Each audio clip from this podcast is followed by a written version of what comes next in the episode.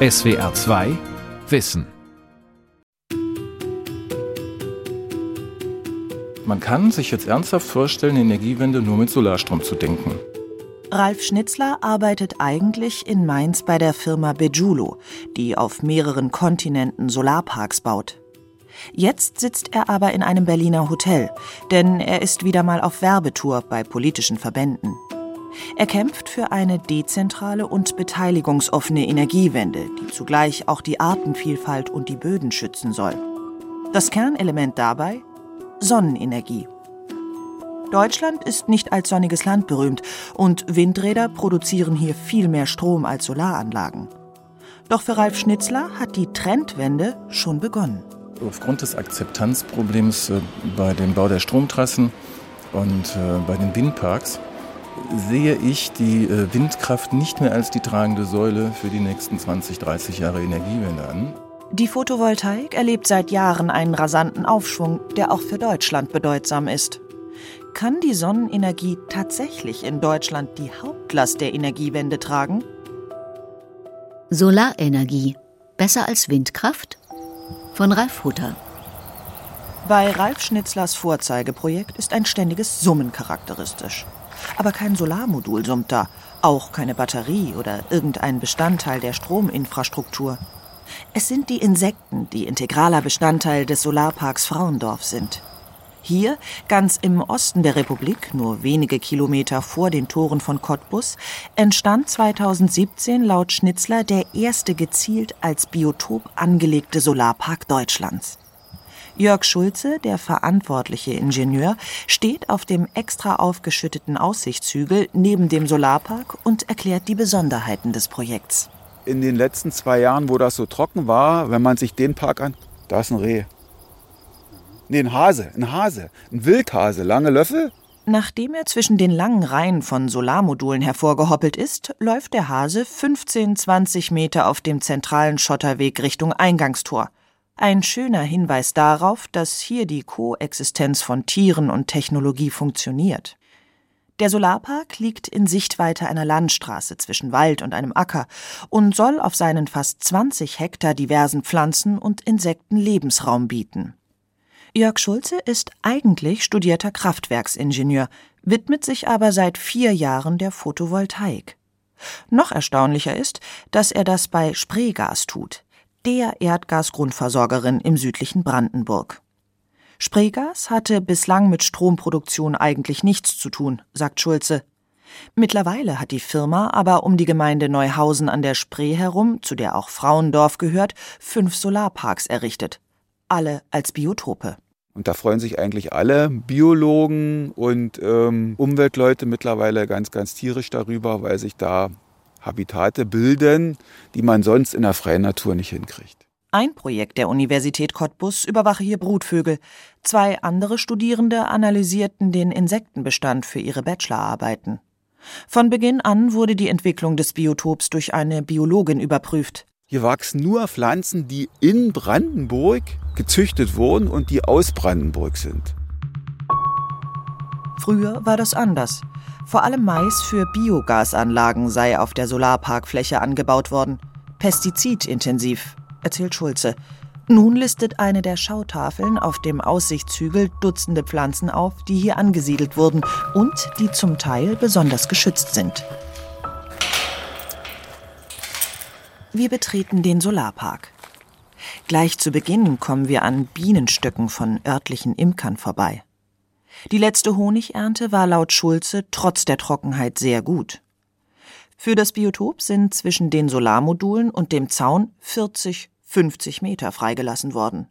Auch zwischen den Reihen ist viel Freiraum, zum Teil gefüllt mit einer bunten Blumenmischung.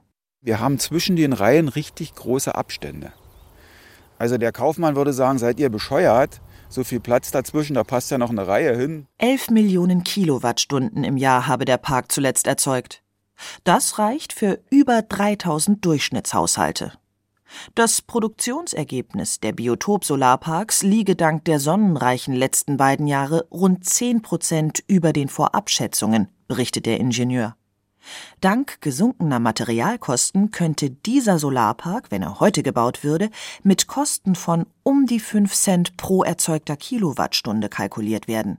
In wirtschaftlicher wie in ökologischer Hinsicht sei der Park ein Erfolg. Es ist eigentlich unglaublich und klingt manchmal zu schön, um wahr zu sein. Der Spreegas-Experte plant schon weitere Biotop-Solarparks. Eine im Dezember 2019 veröffentlichte Studie des Bundesverbands Neue Energiewirtschaft erbrachte nach der Analyse von 75 herkömmlichen Solarparks, dass sich schon dort vor allem Vögel, Heuschrecken und Tagfalter verstärkt ansiedeln. Und zwar gerade Arten, die eine vielfältige Agrarlandschaft benötigen. Noch besser für die Artenvielfalt wäre es da, die Parks von vornherein als Biotope anzulegen, meint Ralf Schnitzler von der Mainzer Firma Bejulo, die die Brandenburger Pionierprojekte errichtet hat. Meine Idee und äh, die Idee von den Naturschützern ist, jeder Gemeinde einen Biotop-Solarpark. Nicht nur, um den Strom regional zu erzeugen, um ihn nicht groß durch die Gegend zu fahren, sondern auch für Insekten- und Artenschutz. Schnitzler setzt sich bei Verbänden und Behörden dafür ein.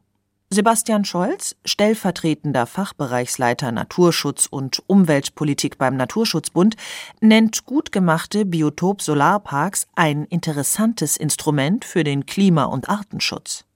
Scholz weist darauf hin, dass bald die ersten Biogasanlagen ihre Förderung durch das Erneuerbare Energiengesetz verlieren werden. Es muss jetzt die Chance genutzt werden, einige dieser intensiv bewirtschafteten Flächen aus der landwirtschaftlichen Nutzung zu nehmen und für Freiflächen Photovoltaikanlagen nutzbar zu machen. Nicht nur brächte Photovoltaik auf derselben Fläche viel mehr Energie als Energiepflanzen. Auch die lokale Artenvielfalt und der Humusgehalt der Böden steigt.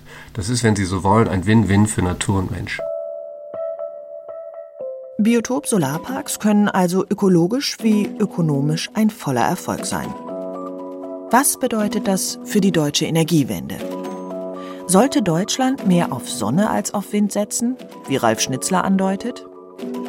Für die Energiewende ist ein starker Ausbau von sowohl Solar- als auch Windenergie sinnvoll, aber in mancherlei Hinsicht machen sich die beiden Energieerzeugungsformen Konkurrenz. Die Ausgangslage ist, 2019 deckte die Solarenergie rund 10 Prozent des deutschen Strombedarfs, die Windenergie schon 20 Prozent. Die installierte Leistung ist zwar ungefähr gleich groß, nämlich jeweils etwas mehr als 50 Gigawatt, doch Windräder produzieren bei der gleichen Kapazität doppelt so viel Strom im Jahr wie Photovoltaikmodule. Es gibt nämlich viel mehr gute Windstunden als gute Sonnenstunden. Kann die Solartechnik das irgendwie wettmachen? Der Sonnenstrom weist schon mal mindestens drei gesellschaftliche Vorteile auf. Vorteil 1. Unter Solarparks können Pflanzen wachsen. Solarparks sind gut für die Tier- und Pflanzenwelt und sie können zur Erholung des Bodens beitragen. Die Solartechnik kann aber nicht nur auf ungenutzten Flächen angewandt, sondern auch mit der Landwirtschaft kombiniert werden. Die Solarmodule können nämlich über den Pflanzen installiert werden, und zwar in jeglicher Höhe. Das ist individuell je nach Kultur. Bei Himbeeren ist es niedriger, bei Erdbeeren noch niedriger und bei Weinbau, das auch schon teilweise überdacht wird ähm, in Frankreich, weil es da zu heiß wird und die Pflanzen sonst kaputt gehen, da ist es halt einen Meter hoch. Sagt Ralf Schnitzler von der Solarparkfirma Bejulo. Er ist unter anderem studierter Agraringenieur und will die Agrarphotovoltaik etwa dem Bauernverband schmackhaft machen. Auf einem Bauernhof in Heggelbach, das in der Nähe des Bodensees liegt, ist die Agrarphotovoltaik schon in einem mehrjährigen Pilotprojekt ausprobiert worden. Ausgewertet wurde es vom Fraunhofer Institut für Solare Energiesysteme in Freiburg. Das Ergebnis? Die Ernte fällt unter den Photovoltaikmodulen eventuell schlechter aus. Dafür kann der Hof aber den relativ günstigen Strom nutzen. Und die Solaranlage spendet Schatten, schützt also Pflanzen und Böden in Hitzeperioden vor Austrocknung.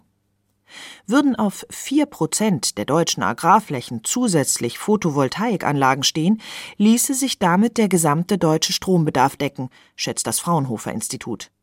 Allein die Flächen des Obst- und Beerenanbaus würden demzufolge ausreichen. Dort gäbe es dann sogar Synergieeffekte, erläutert Professor Andreas Bett, einer der beiden Leiter des Instituts. In der Tat sind Beeren- und Obstanbau auch der bevorzugte Anwendung, weil eben den zusätzlichen Vorteil erreicht wird, dass es gleichzeitig ein Hagelschutz beispielsweise sein wird und damit der Ernteertrag erhöht wird. Dagegen lassen sich Windräder schwer mit Biotopen kombinieren, schon deshalb, weil die Rotorblätter für die Vögel gefährlich sein können. Vorteil 2. Solarstrom lässt sich in Städten erzeugen und einfacher im Verkehr nutzen. Die Energiewende ist ja im Moment de facto ein Projekt des ländlichen Raumes. Sagt Wolfram Axthelm, politischer Geschäftsführer des Bundesverbands Windenergie. Die Windenergieanlagen stehen im ländlichen Raum, Biogasanlagen stehen im ländlichen Raum, PV-Freifläche steht im ländlichen Raum, die Masse der PV-Dachflächen überraschenderweise auch.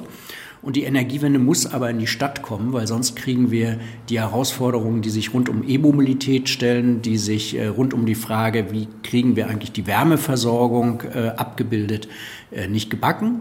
Und darum braucht es einen unheimlich starken Schub für die Solarenergie im urbanen Raum.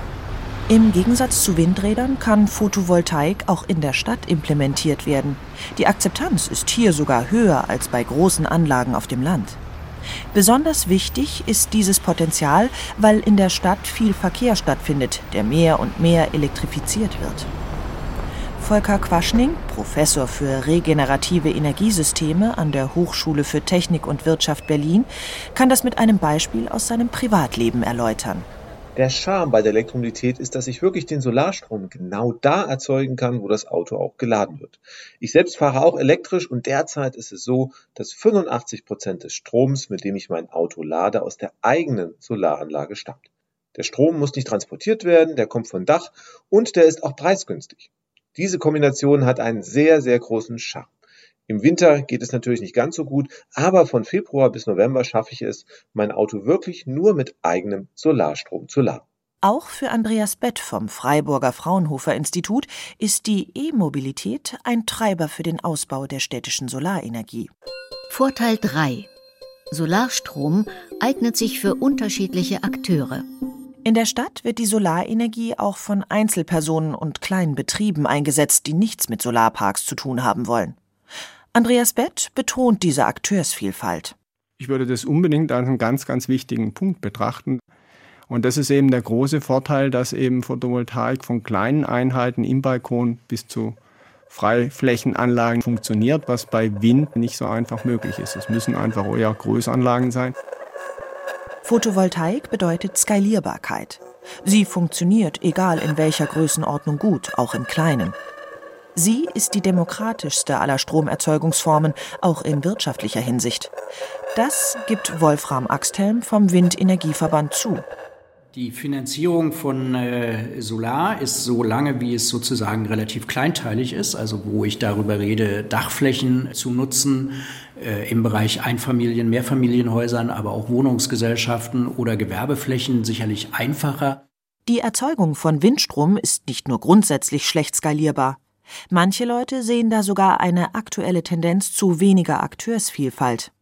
Das kritisiert selbst der Generalsekretär des Weltwindenergieverbands Stefan Xenger.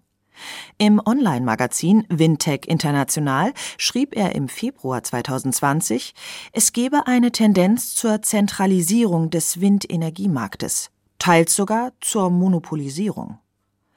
In Deutschland legt die Bundesregierung der Windenergie an Land und der Solarenergie viele Steine in den Weg. Weitgehend verschont davon sind Windräder im Meer. Der Zubau dort läuft viel besser als an Land. Meereswindparks können aber wegen ihrer hohen Kosten nur von Konzernen gebaut werden, nicht einmal von einzelnen Stadtwerken. Wolfram Axthelm vom Deutschen Windenergieverband glaubt aber nicht, dass bald Konzerne die ganze Macht in der Branche übernehmen werden. Windenergieprojekte an Land seien immer von der lokalen Akzeptanz abhängig, und die erreiche ein Konzern schwieriger als ein Unternehmen aus der Region, meint er. Eine Entwicklung zur Marktkonzentration oder gar Monopolisierung, wie Stefan Xenger sie beschreibt, sieht er nicht. Ich teile diese Ansicht ausdrücklich nicht. Ich glaube auch, dass äh, er sie nicht wiederholen würde. Doch Stefan Xenger hält auf Anfrage von SWR2 Wissen seine Aussagen aufrecht. Die Kritik an Konzentrationsprozessen in der Windenergie, insbesondere am Zurückdrängen von kleineren Investoren und auch Bürgerenergie ist nach wie vor aktuell. und bezieht sich sowohl auf die Situation in Deutschland und Europa wie auch auf die weltweite Entwicklung. Die Erzeugung von Solarenergie hat also eine Reihe von gesellschaftlichen Vorteilen. Doch wie sieht es mit der Wirtschaftlichkeit aus? Antwort gut und immer besser. Erst kürzlich wurde bekannt, dass in Sachsen-Anhalt bald wieder Firmen aus der Solarbranche tausende Arbeitsplätze schaffen werden, nachdem genau dort vor Jahren der erste große Niedergang dieser Branche stattgefunden hat. Aktienkurse von Solarfirmen sind 2020 stark gestiegen, im In- wie im Ausland. Und diverse Firmen aus anderen Energiesektoren setzen nun auch auf die Solarenergie. Die eingangs erwähnten Biotop-Solarparks werden von einer Gasversorgerin betrieben, die sonst nichts im Strombereich macht. Der staatliche baden-württembergische Konzern ENBW baut ebenfalls in Brandenburg auf über 160 Hektar Deutschlands größten Solarpark. Und manche Firmen, die jahrelang Windparks projektiert haben, machen dasselbe nun für Solarparks, weil der Windenergiemarkt zurzeit brach liegt. Der Grund für all das ist eine seit Jahren anhaltende Kostensenkung und Effizienzsteigerung bei der Photovoltaik. Sie ist in den vergangenen zehn Jahren um 80 Prozent billiger geworden. Im Prinzip kostet ein Quadratmeter Photovoltaikmodul heute 100 Euro. Das ist billiger als ein Fenster. Konstantierte Jan Binder vom Zentrum für Sonnenenergie und Wasserstoffforschung Baden-Württemberg, ZSW, im August 2020 im Branchen-PR-Podcast The Smarter E. Wenn man die Stromkosten betrachtet, dann ist Photovoltaik die Technologie, die den billigsten Strom zur Verfügung stellt. Sogar billiger wie aus Braunkohle, wenn man beispielsweise ein neues Kraftwerk bauen würde sagt Andreas Bett vom Freiburger Fraunhofer Institut. So unschlagbar billig ist der Solarstrom zwar nur, wenn er in großen Freiflächenanlagen erzeugt wird. Doch es ist schon erstaunlich, was möglich ist. Im August 2020 veröffentlichte der Verein Deutscher Ingenieure VDI eine Studie namens Photovoltaik im Energiesystem. Der Joker der Energiewende Sie wurde von einem Team der Technischen Universität Hamburg erstellt, aber vom VDI-Fachausschuss Regenerative Energien mitverantwortet. Darin halten die Fachleute, ein halbes Dutzend davon mit Professorentitel, fest, Große Solaranlagen können selbst in Deutschland Strom für weniger als 4 Cent pro Kilowattstunde erzeugen. Diese extrem billige Stromproduktion könne dann noch sehr lange weitergehen, meint Ralf Schnitzler von der Mainzer Firma Bejulo. Ein Solarpark hat den charmanten Vorteil, der ist eigentlich für die Ewigkeit gebaut. Die Module halten erfahrungsgemäß 30 bis 40 Jahre, die Wechselrichter alle 15 Jahre tauschen. Der Zaun hält ewig, wenn er gut gemacht ist. Äh, die Gestelle wahrscheinlich auch 80 bis 100 Jahre. Die Stromkabel auch entsprechend lange, sodass ich durch sogenanntes Repowering nicht komplett alles neu machen muss wie bei Windrädern und dann wieder komplette neue Abschreibungsperiode beginne, sondern ich mache das ja wirklich als Wartung, tausche die Module aus, die defekt sind, tausche die Wechselrichter aus, die defekt sind. Und das wird dann immer billiger, wenn die Anlage erstmal abgeschrieben ist. Und so ein Solarpark, warum soll der nicht 500 Jahre halten? Bei alten Windrädern hingegen ist nach dem Rausfallen aus der staatlichen Förderung schon die erste große Reparatur eventuell ein zu großes finanzielles Risiko für den Weiterbetrieb. Dieses Problem beschäftigt die Branche seit langem. Etliche Windräder werden bald verschrottet und nur ein Teil von ihnen wird durch neue ersetzt werden. Solarparks bringen also einen mehrfachlichen gesellschaftlichen Nutzen und sie sind auch wirtschaftlich attraktiv. Welches tatsächliche Potenzial haben sie in Deutschland? Wie sieht es mit der technischen Machbarkeit aus? Der Mannheimer Daniel Banasch hat sich viel mit dieser Frage beschäftigt. Auch er kämpft für eine solare Energiewende und rechnet vor, dass die Sonne in Deutschland auf jeden Quadratmeter pro Jahr so viel Energie schickt, wie 100 Liter Öl bringen. Photovoltaik könne ein Fünftel dieser Energie in Strom umwandeln. Und jetzt sollte man zunächst mal vorurteilsfrei jede mögliche Fläche angucken, also nicht nur Dächer, sondern auch Fassaden, Parkplätze, Autobahnen, was auch immer, und sich fragen, ob man dort Energie ernten möchte. Daniel Banasch ist Geschäftsführer des Vereins Metropol Solar. der 2006 als Netzwerk für Energiewendeinitiativen im Rhein-Neckar-Raum gegründet wurde, mittlerweile aber auch darüber hinaus aktiv ist. Der studierte Ökonom hat im Februar 2020 ein beeindruckendes Papier namens Solarstrategie veröffentlicht, in dem er zeigt, wie Deutschland mit Hilfe der Photovoltaik die Energiewende meistern könne. Und zwar bis zum Jahr 2030. Banaschs Ideen sind extrem ambitioniert. Da der Klimawandel so dränge, will er Deutschlands Energiewirtschaft bis 2030 ökologisch machen, einschließlich Verkehr und Wärmeerzeugung. Dafür will er 1000 Gigawatt installierter Photovoltaikleistung erreichen. Heute stehen wir bei etwas mehr als 50 Gigawatt. Eindeutig ist, Sie bräuchten für 1000 Gigawatt Photovoltaik, von denen wir sprechen, bräuchten Sie 10.000 äh, Quadratkilometer Größenordnung. Das wäre bei 11.000 Kommunen, die wir in Deutschland haben, wäre das im Schnitt wäre das ein Quadratkilometer pro Kommune. Dann könnten Sie sagen, jeder Kommune stellen wir Module entsprechend ihrer Größe auf den Marktplatz und sagen, guckt einfach, wo ihr sie unterbringen wollt, diskutiert es miteinander. Irgendwo könnt ihr sie hinbauen. Ob das auf Dächer oder an Fassaden oder über Parkplätze ist, das könnt ihr selber überlegen. Ihr könnt es auch über Feldern aufstellen.